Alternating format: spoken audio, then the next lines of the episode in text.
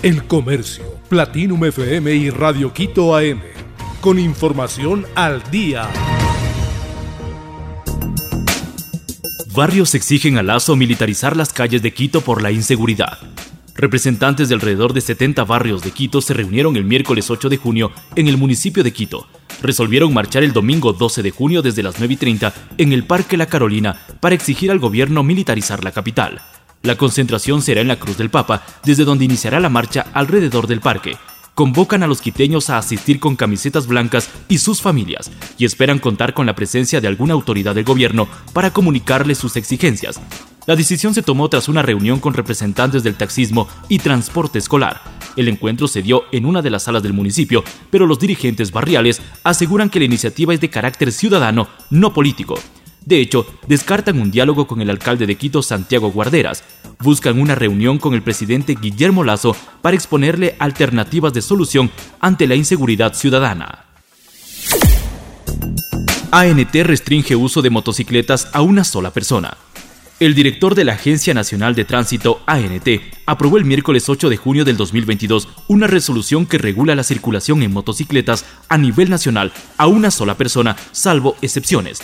La medida se tomó debido a que muchos de los hechos delictivos se cometen utilizando motocicletas, dijeron las autoridades.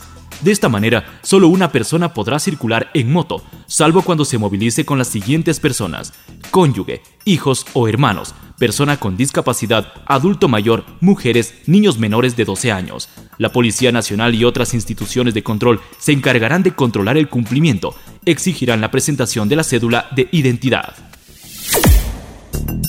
Nuevas gasolinas tendrán más octanaje y mayor precio. Gasolinas con tres tipos de octanaje se encontrarán en el mercado ecuatoriano desde este año. Las nuevas gasolinas buscan mejorar la calidad existente con combustibles de precio liberado. Petroecuador presentó oficialmente el 7 de junio del 2022 el plan piloto para la comercialización de dos nuevas gasolinas, la EcoPlus 89 y la Super Premium 95.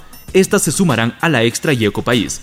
Es así que en este año los conductores tendrán a disposición gasolinas de 85, 89 y 95 octanos, frente a las de 85 y 92 octanos que se venden actualmente. Desde el 12 de julio los conductores podrán adquirir la gasolina EcoPlus 89 en las gasolineras y afiliadas de Petroecuador y otras estaciones de servicio que sean autorizadas para la venta. La nueva gasolina Super Premium se venderá desde el 12 de septiembre de este año. Desde esa fecha ya no se comercializará la Super. Homenaje en Liga para el patón Edgardo Bausa. Esteban Paz, dirigente de Liga de Quito, habló sobre el Alzheimer del argentino Edgardo Bausa, histórico director técnico de Liga de Quito.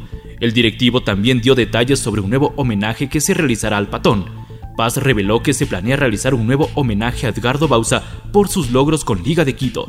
El plan es que lo lleven a cabo en julio del 2022.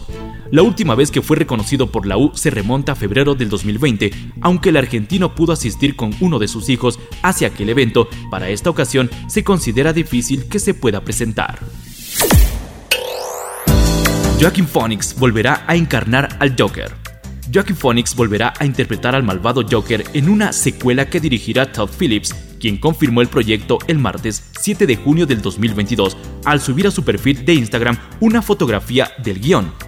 Aunque ni el actor ni el director profundizaron en la publicación, el título del guion deja intuir que la secuela continuará explorando los trastornos mentales de su protagonista.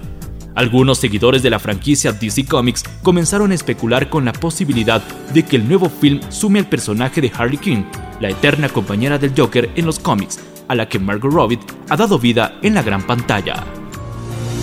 El Comercio, Platinum FM y Radio Quito AM, con información al día.